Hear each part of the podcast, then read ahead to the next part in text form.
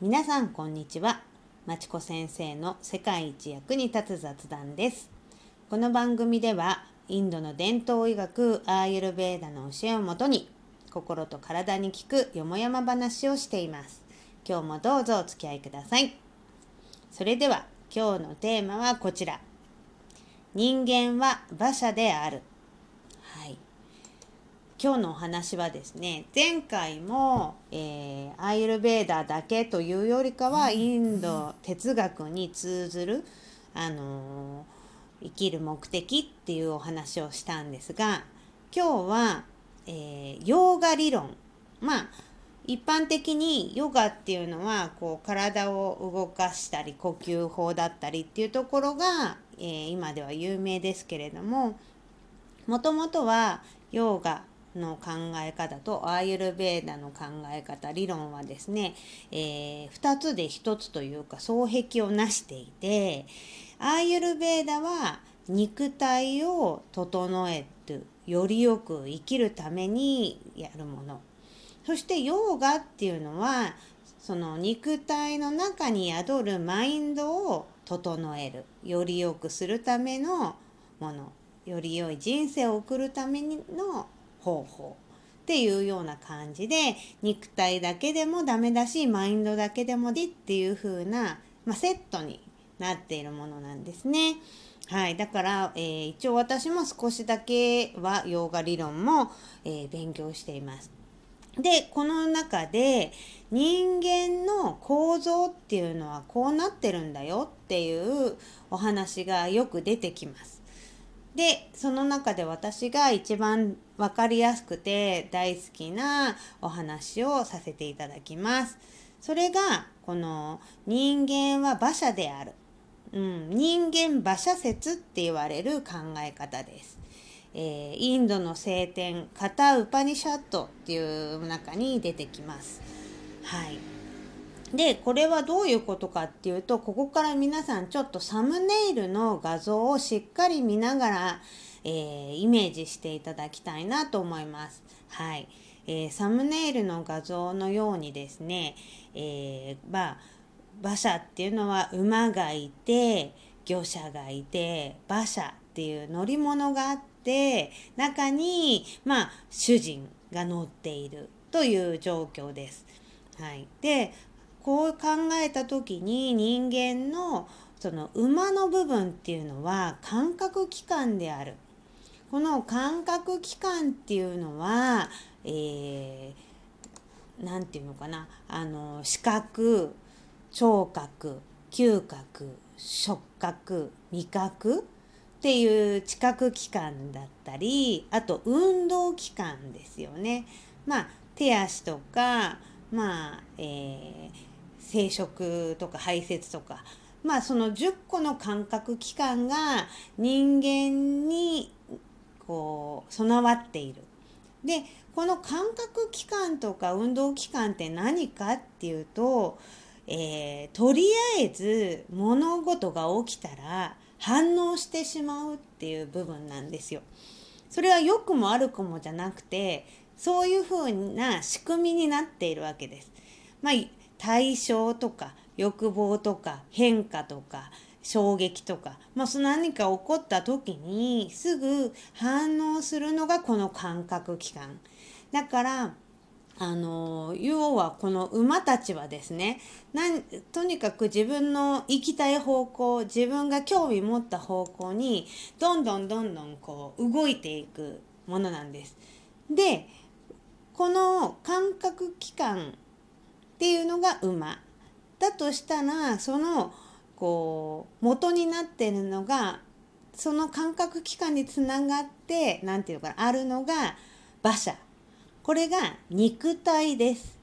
はい、馬車が肉体であってそのまあその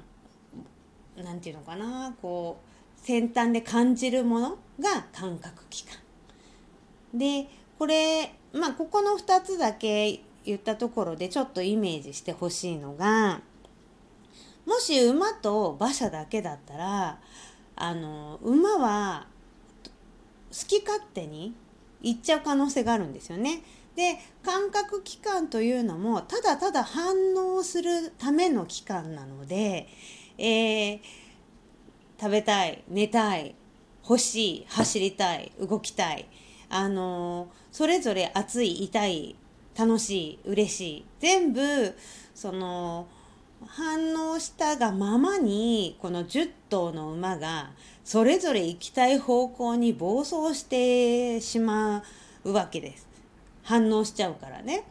でそうするとじゃあ馬車はどうなるかって言ったらもうあっちこっちぶつかったりもう行く方向がめちゃくちゃになっちゃうわけですね。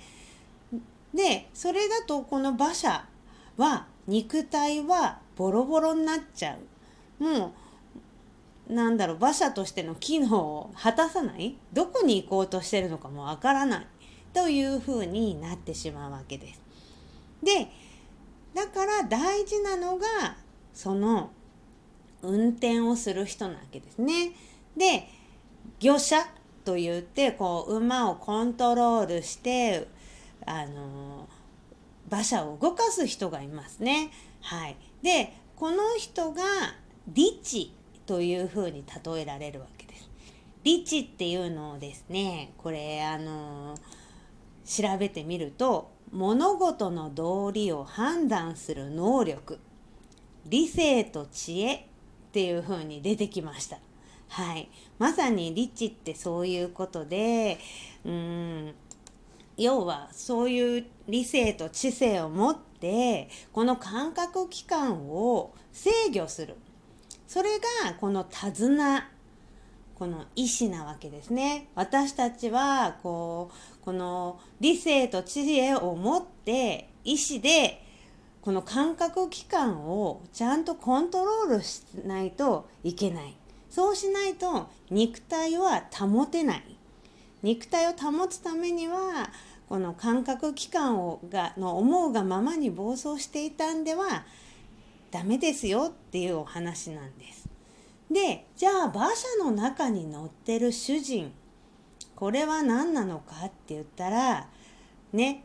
実はこれが真我と言われるものなんですね。魚者は決して私たちの本体ではないんです。これは理性とか知恵。これは私たちのこの現世でこう学んでいる経験しているところに基づくものです。えー、車の中に馬車の中に乗っている主人は我々のまあ、真我というこの字を見てもらえれば分かる通り私たちのこう思いもよらないこう、うん、自分ではちゃんと理認識できてないかもしれないぐらいの自分の本体魂みたいなものと考えると分かりやすいかもしれないです。はい、これを、えー、まあインドの哲学的にはアートマンって呼びますね。で業者はですね決してその私じゃないっていうところはなぜかっていうと業者はですね行く方向は行く方向に進んでいくためのコントロールはするけれど本当に行く場所を決めてるのは主人なわけです。ね。この主人という自分の中の真我がちゃんと自分の行きたい場所を決めてそれを魚者を使ってそして魚者はその意思を持って感覚器官をコントロールし馬車を正しく動かしていく。こういうふうに人間はなっているよ。人間の構造はこういう仕組みなんだよっていうことをすごくこれ分かりやすくないですか？うん。これ私知った時にああなるほどそういうことなのかっていうふうにめちゃくちゃ納得した理論です。はい、つまりこの自己を制御してこうより良い人生を進んでいくために私たちってこういうふうに反応してこういうふうに動いてるんだっていうところをこう思い知らされたわけですね。でこの「真我」っていうのがブラフあアートマンっていうんですけれどもここの「真我」とまたこう対になるブラフマンっていう考え方があるんですね。でこのブラフマンっていうのはあの何て言うんでしょう宇宙の根源みたいなものなんです。まあ英知なのかなそうちょっと難しくてちゃんと私も説明はできないんですけれどもう宇宙の全て宇宙の始まりみたいなそういうものなんです。でこの実はブラフマンってていうもの存在とこのシンガアートマンという存在は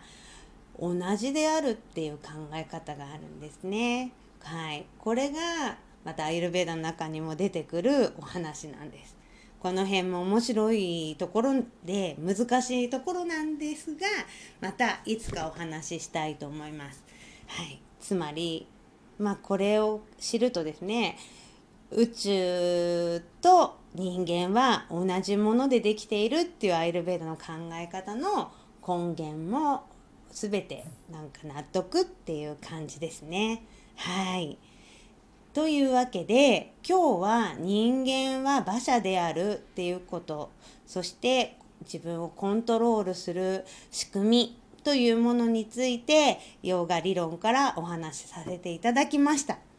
いやーこれねちょっとサムネイルの画像をしっかり見てもらわないと理解しづらいところなのでここの画像を見てイメージしてくれたらいいなと思います。